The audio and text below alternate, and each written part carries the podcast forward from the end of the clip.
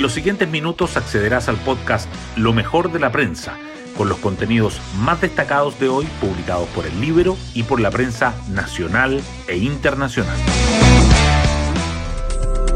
Muy buenos días, ¿cómo están? Soy Pía Orellana y hoy es viernes 28 de abril del 2023. La crisis migratoria en el norte tomó ribetes diplomáticos.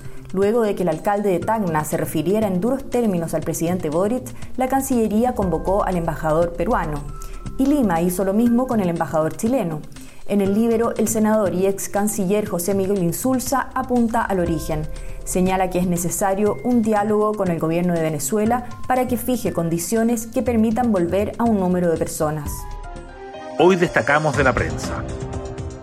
Chile y Perú, como decíamos, cita a embajadores de manera cruzada en medio de crisis migratoria, luego de que Santiago convocara al representante peruano por las declaraciones del alcalde de Tacna, Lima hizo lo propio con el diplomático chileno por la falta de colaboración mostrada por las autoridades policiales ante crisis en la frontera entre ambos países. Además, el presidente del Consejo de Ministros peruano, Alberto Otárola, aseguró que lo que le pedimos al presidente Boric es que solucionen sus problemas y que no los tiren a otro país. Oficialismo aumenta presión por el CAE y Marcel dice que es prematuro hablar de condonación. La Cámara de Diputados aprobó un proyecto de resolución impulsado por legisladores oficialistas pidiendo abordar el tema. La prioridad del gobierno sería sacar adelante la reforma tributaria para obtener los recursos necesarios. Desde el Ministerio de Educación aseguran que el proyecto está diseñado y solo falta cuadrar el financiamiento. La iniciativa incluiría beneficios a quienes tienen pagos al día y a deudores de menores ingresos. Las nuevas atribuciones que el gobierno quiere entregar a guardias municipales. La Subsecretaría de Prevención del Delito alista la presentación al Congreso del proyecto que busca modificar la Ley Orgánica Constitucional de Municipalidades para otorgarles más facultades en prevención a las autoridades comunales.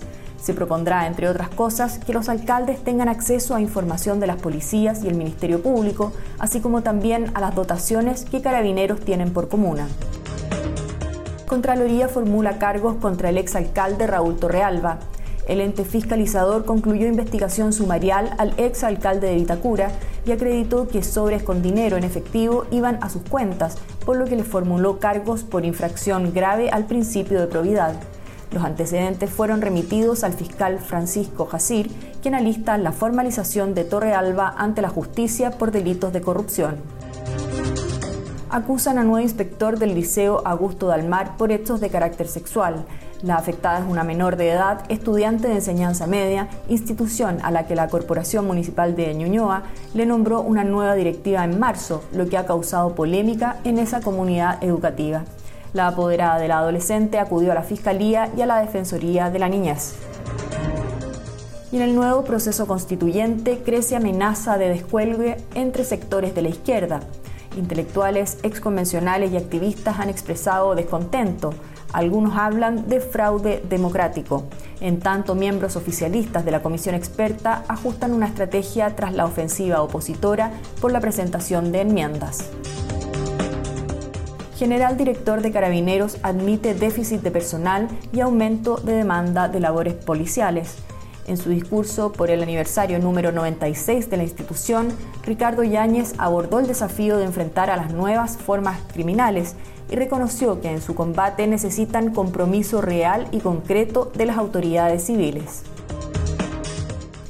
Parlamentarios acusan señales confusas en pensiones mesa técnica no se reúne y no se responde a propuestas.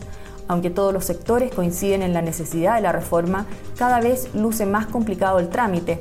El diputado Alberto Undurraga planteará a la Comisión de Trabajo poner fecha para entregar indicaciones. Y en el Masters 1000 de Madrid, Cristian Garín empieza con buen pie, pero Nicolás Jarry se despide en el debut. El tanque, como apodan a Garín, número 73 del ranking mundial, le ganó al suizo Marc Andreas Hasler en dos sets. Alejandro Sanz desplegó todos sus éxitos y fue cómplice en un pedido de matrimonio. Con un Movistar Arena repleto, el cantante español ofreció un gran espectáculo apoyado por su banda, a la que le entregó protagonismo. Cerca del final del show, una pareja del público entregó un divertido momento.